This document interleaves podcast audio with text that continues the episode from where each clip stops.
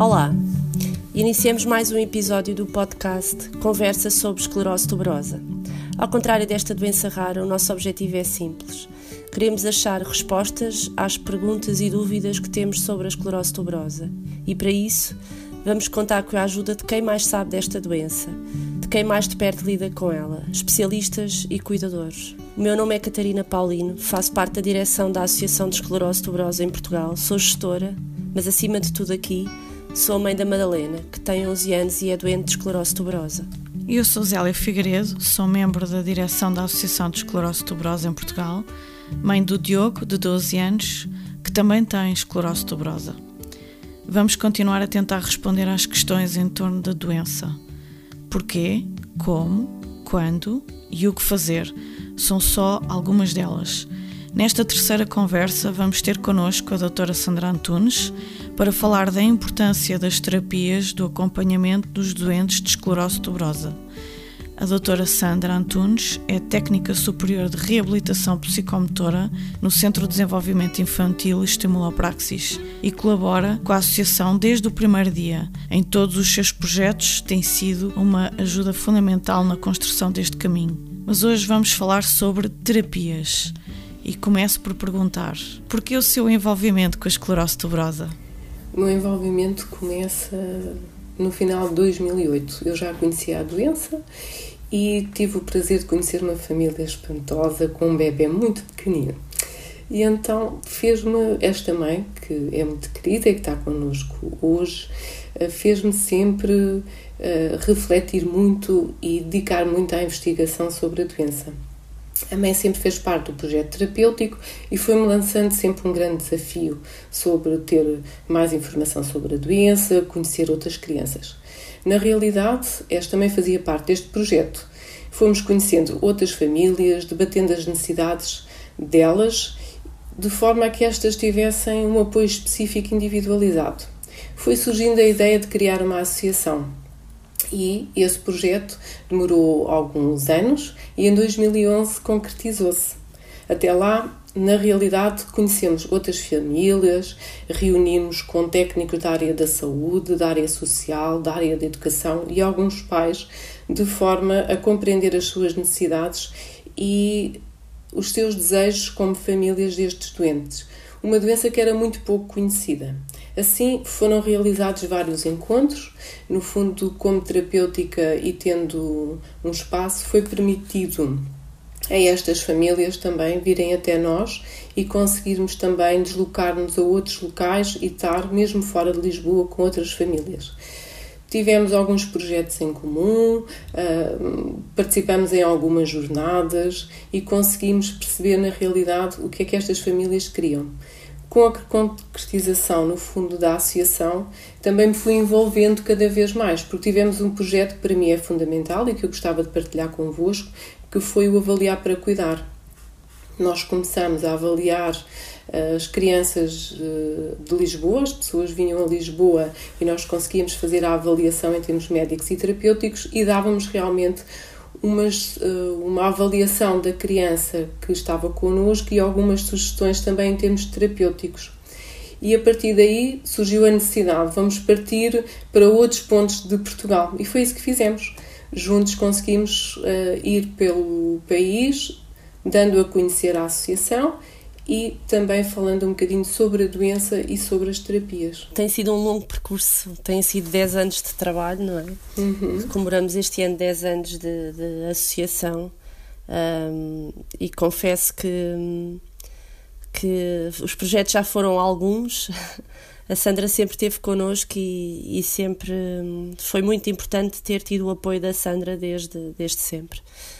Um, e queria lhe perguntar então Quais são as terapias mais comuns então para os doentes de esclerose tuberosa? Em termos de terapias, depende muito da idade em que é feito o diagnóstico, porque em termos de intervenção terapêutica nós podemos ir desde a fisioterapia à terapia ocupacional, à psicomotricidade, à psicologia, à pedopsiquiatria, mas tudo isso depende do diagnóstico e da necessidade de cada criança. Todos os doentes necessitam de terapias? Nem todos os doentes necessitam de terapias, mas todas as famílias necessitam de ser acompanhadas em termos terapêuticos, porque quando nós falamos em intervenção, falamos em prevenção, essencialmente, em intervenção e em reabilitação. E quem precisa de terapias não necessitará, com certeza, de todas as terapias, ou necessita? Não, não. As terapias são uh, indicadas a cada paciente de acordo com a avaliação que é feita. Claro que temos sempre o diagnóstico médico, que nos ajuda imenso em termos de eh, de exames e de perceber o, o que é a criança naquele momento e o que poderá ser em termos futuros, não é? Porque sendo uma doença rara, nós nunca sabemos exatamente o futuro daquela criança ou as necessidades que poderá ter, mas desde o início, desde a intervenção precoce, desde o do momento em que é realmente identificado e cada vez mais cedo nós temos estes diagnósticos, começamos pela intervenção precoce e depois existe um longo caminho dentro da intervenção precoce. Normalmente começamos por uma equipa no âmbito da, da, terapia ocupacional, da psicomotricidade, da psicologia, mas hoje em dia a intervenção precoce é um núcleo de técnicos e depois será sempre um técnico responsável por aquela criança. Agora, ao longo do desenvolvimento de cada criança, nós temos imensas faixas uh, etárias, não é? Desde a intervenção precoce, ao ensino especial, ao apoio mais psicológico, ou mesmo ao apoio da pedopsiquiatria. E não nos podemos esquecer que este apoio tem que ser sempre feito também com a família. Então estamos aqui a falar de que as terapias acabam por ser um complemento a todo o acompanhamento clínico do, do doente e, portanto, acabam por ter a sua importância. Na sua opinião, como é que as terapias podem ajudar os doentes e, uh, no desenvolvimento? Ou seja, estamos a falar de um, de um bebê que nasce com esclerose tuberosa, tem crises uh, e depois? Ou que terapias é que, temos, que temos aqui que possam ajudar? Ou qual é que é o primeiro caminho e qual é que é a importância? E o que é que, e o que, é que essa terapia pode fazer com que a criança não vá perdendo ali o gap de desenvolvimento que pode ir construindo. Em termos de terapia, começamos sempre por uma terapia mais global, Posso dizer, por exemplo, pela psicomotricidade, muito em termos de prevenção, de saber exatamente quais são as necessidades específicas da criança naquela altura, se há uma alteração. E o que é, que é a psicomotricidade? Peço desculpa estar a interromper. a psicomotricidade é uma terapia que acompanha a criança em termos motores e em termos psicológicos, ou seja, acompanha a criança ou faz uma intervenção como um todo, muito global. Para além da estimulação motora, também uma estimulação cognitiva, cognitiva correto? Sim. sim. E, e ensino aos pais, não é? Há aqui um trabalho que tem que ser feito em acompanhamento com a família. Isso é fundamental. Quando nós falamos numa criança, falamos num todo, falamos num corpo, falamos numa parte motora, falamos numa parte cognitiva, falamos das atividades da vida diária e falamos de uma família. Por isso, quando começamos com um bebê, como foi o caso do, do bebê que eu comecei a acompanhar, foi um trabalho muito em termos globais e muito em termos de prevenção porque prevenção e habilitação das capacidades desta criança. À partida, sabendo que esta criança, por exemplo, tem epilepsia e que isso poderá alterar o seu desenvolvimento em termos globais, tudo aquilo que nós fazemos é em termos de prevenção e de habilitação. É um bocadinho diferente quando nós estamos a falar numa criança que teve o seu percurso dentro dos parâmetros considerados normais e depois aos 5, 6 aninhos aparecem algumas dificuldades em termos de aprendizagem. Aí já estamos a fazer uma habilitação e uma reabilitação. Nós aqui estamos a falar de uma intervenção precoce. Eu penso que ninguém se vai zangar comigo de dizer que o filho que, que o bebê que a Sandra fala recorrentemente é o, é o Diogo, o filho da, da Zélia. Um, e o Diogo foi um bebê que teve iniciou a sua intervenção com um mês, se calhar. Três meses. Três, três meses. Começou a ser acompanhado na estimulopraxis pela doutora Sandra Antunes com três meses. Uh, e foi só, só aguardámos uh, pelos três meses, uh, porque até aí as crises não estavam minimamente controladas. Bom, e nessa altura também não, mas pronto. Uma pergunta que queria fazer, doutora Sandra, no seguimento do seu raciocínio, uh, tem a ver com estas crianças, 90% dos doentes de esclerose tuberosa têm epilepsia e as crises epiléticas, nomeadamente no caso do Diogo, uh, muitas das vezes quando está com picos de crises, desaprende tudo o que já adquiriu. Isto é um desafio para vocês, correto, terapeutas? é sempre um desafio. Uh, e nós sabemos que numa doença como a esclerose tuberosa, nós não temos um percurso de desenvolvimento ou uma curva de desenvolvimento. Às vezes temos, como eu costumo dizer, umas escadinhas que nós vamos subindo e por vezes vamos ter que descer. Há alturas que nós atingimos um objetivo e depois, de repente, esse objetivo tem que ser voltado a trabalhar desde o início. E é sempre um desafio. Por isso é que não é uma intervenção constante. E ao longo da intervenção, nós podemos começar com a psicomotricidade e eu depois precisar, por exemplo, de uma fisioterapia. Se numa destas etapas de crise a criança tiver uma regressão muito em termos motores, ou se uma criança tiver 5, 6 aninhos e tiver alguma regressão mais em termos cognitivos, vou ter que trabalhar em equipa com a psicologia, vou ter que partir para uma reabilitação cognitiva. Tudo isto é um processo e não é estanque, é um, é um desafio constante relativamente à intervenção. Portanto, nós aqui nos doentes então de esclerose em que há, há as crises epiléticas, depois por vezes há as intervenções cirúrgicas, estamos sempre a, a dar passos atrás e à frente, na, na, esperança de que se consiga reabilitar, no fundo é isso que estamos a falar, não é? Sim, ir habilitando de acordo com a idade da criança e depois, em muitas das fases, reabilitar. Doutora Santos, já agora pegando aqui na pergunta que a Catarina lhe colocou há pouco, no exemplo do bebê, que começa normalmente com a psicometricidade, já agora pergunto-lhe, uh, obviamente que é necessário adequar as terapias mediante a idade do doente. Uh, a doutora consegue descrever mais ou menos Uh, que terapias é que devem ser praticadas e em que idades uh, para os nossos ouvintes poderem ter uma ideia do que devem pensar em, em, em proporcionar à, à, criança ou ao doente? Se começarmos com os muito pequeninos, uma psicomotricidade, uma terapia ocupacional é fundamental. A criança vai crescendo de acordo com as alterações, se tiver uma alteração muito mais motora, poderá ter uma fisioterapia. O que é, que é uma terapia ocupacional? terapia ocupacional eu não sou a pessoa melhor para vos explicar o que é que é realmente a terapia ocupacional, mas é uma intervenção muito é, em termos globais e que trabalha uma área que é fundamental nestes meninos, que é a integração sensorial. A integração sensorial está muito ligada ao espectro do autismo e é uma das áreas que é fundamental trabalhar. Por isso, a terapia ocupacional e a psicomotricidade são tão, tão importantes nestas idades. Depois, a terapia da fala vem-se juntar a nós muito pela comunicação aumentativa ou alternativa em alguns meninos. Porque se o atraso de desenvolvimento acabar por ser grande, nós temos que começar com uma linguagem aumentativa ou alternativa para não haver um déficit cognitivo. Ou já que existe um, um déficit cognitivo, vamos diminuí-lo, não é? O que é que estamos a falar quando falamos da linguagem aumentativa? Linguagem aumentativa é dar ferramentas à criança que não consegue expressar-se verbalmente, conseguir comunicar, por exemplo, através dos cartões ou de Muito gestos. Importante. Sim. Isso é extremamente importante.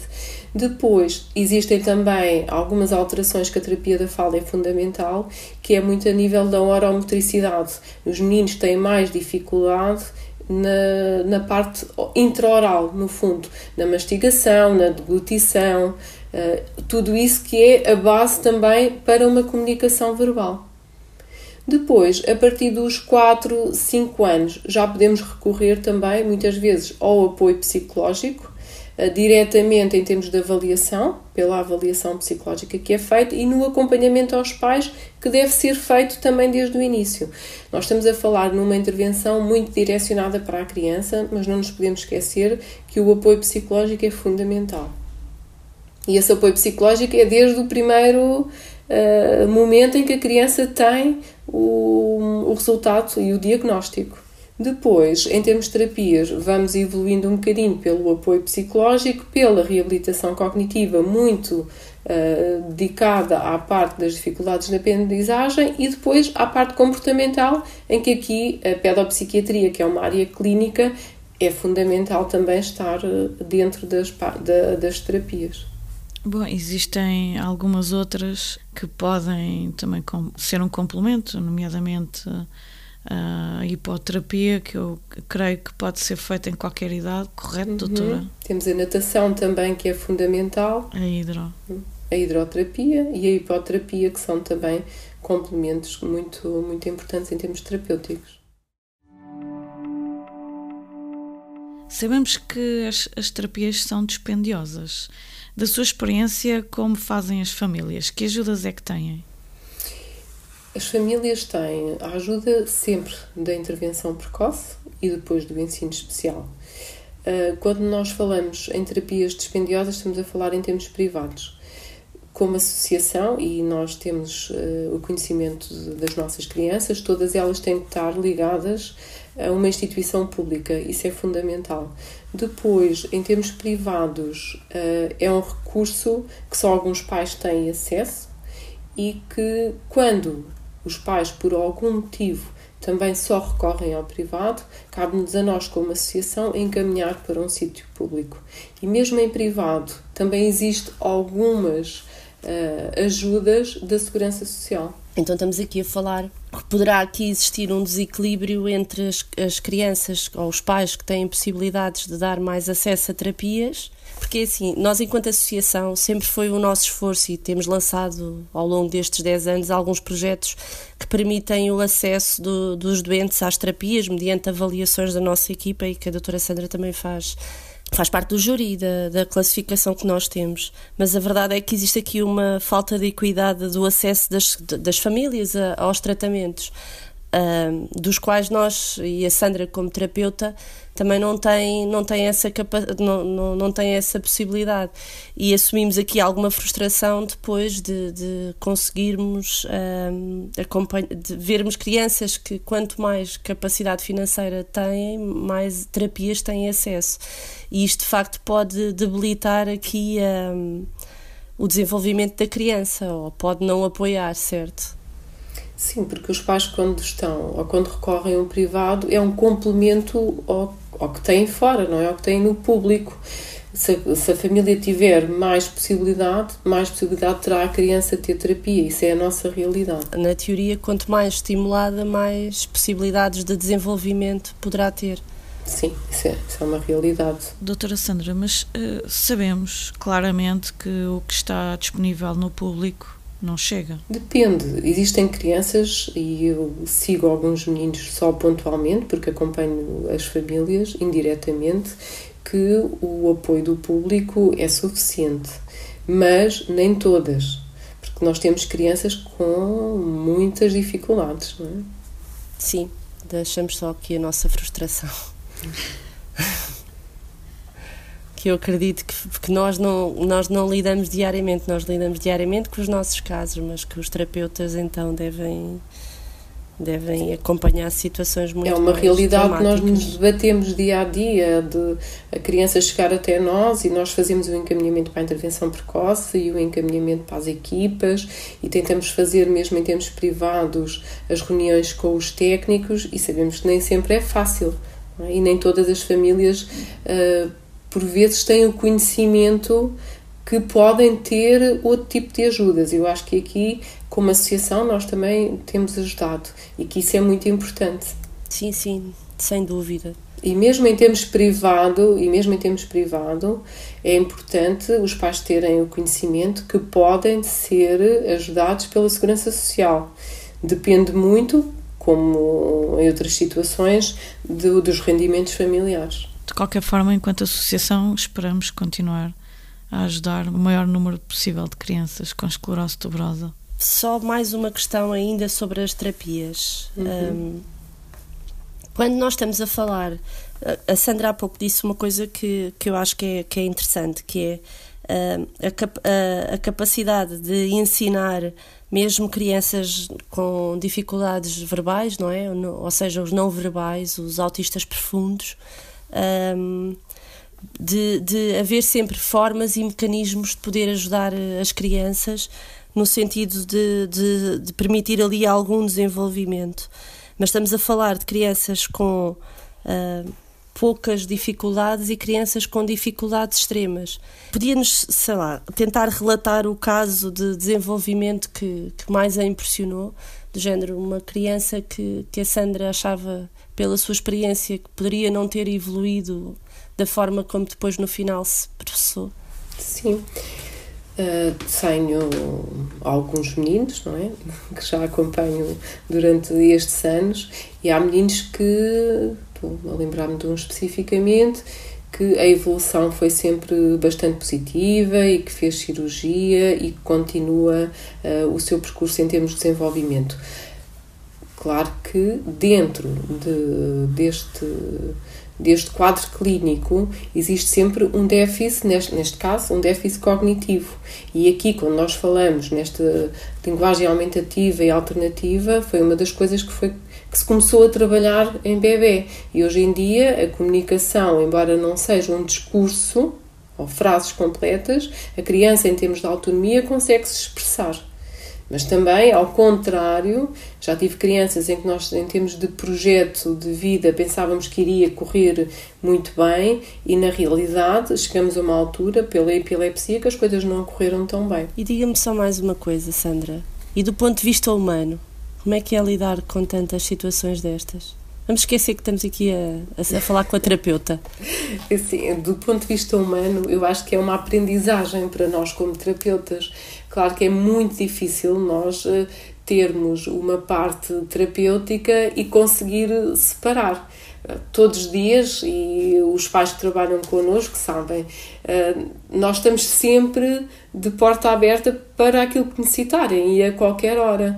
Agora, faz um bocadinho parte de nós, quando um terapeuta que esteja uh, envolvido desta maneira, e eu falo por mim, pela associação, é completamente impossível nós conseguirmos uh, separar ou dizer eu sou terapeuta e agora vou deixar de, de pensar neste assunto. Não, uh, os meninos com esclerose tuberosa ou outros meninos com, com doenças raras ou os meninos que nós seguimos fazem parte da nossa família, não é?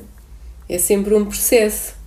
Cria sempre uma relação, inevitavelmente, não é? Inevitavelmente, até porque nós seguimos estas crianças muitos anos, quer seja uh, pontualmente, quer seja duas ou três vezes por semana, existe sempre uma ligação afetiva que fica a todos os pais uh, ou quando fazem anos, ou quando vão para a escola, o primeiro dia que vão para a escola, os pais são fantásticos. Eu acho que isto é muito bom de partilhar. Todos os pais que eu tenho seguido são fantásticos, vão sempre enviando as fotografias, vão sempre dizer hoje foi a primeira vez que que teve com os amigos e que foi ao parque, hoje foi a primeira vez que teve a comer sozinho, hoje foi a primeira vez que foi completamente autónomo à casa de banho. Todas estas coisas são partilhas que nos ficam ao longo da vida, não é? E muitos meninos que nós, eh, e eu falo por mim, que vamos seguindo, eu digo sempre: onde é que vocês estão? Eles, todos eles sabem, estão no meu coração é uma, uma palavra que vai, que vai ficando. que ainda esta semana tive um menino que fez anos e foi muito engraçado. Há agora um, um livro que é O Meu Coração. E oh, nem de propósito, então vai ser este livro que eu vou comprar, O Meu Coração. Porque ficam sempre. Se quer estejam ou quer tenham um aninho, dois anos, três anos. Eu já trabalho há 23 anos, por isso já tenho meninos muito crescidos e eles continuam no coração. É bonito. Sandra, uma última palavra para os pais, uma mensagem de esperança? Sim, o que eu gostava de dizer aos pais é que ter um diagnóstico é saber mais sobre a doença e assim é que se pode intervir melhor. A associação está sempre ao dispor e a palavra de esperança é que não estão sozinhos, existe sempre uh, um técnico do outro lado, pode não estar presente naquela naquela altura da vossa vida, mas já esteve, e sempre que os pais precisarem, nós, como terapeutas, estamos sempre presentes.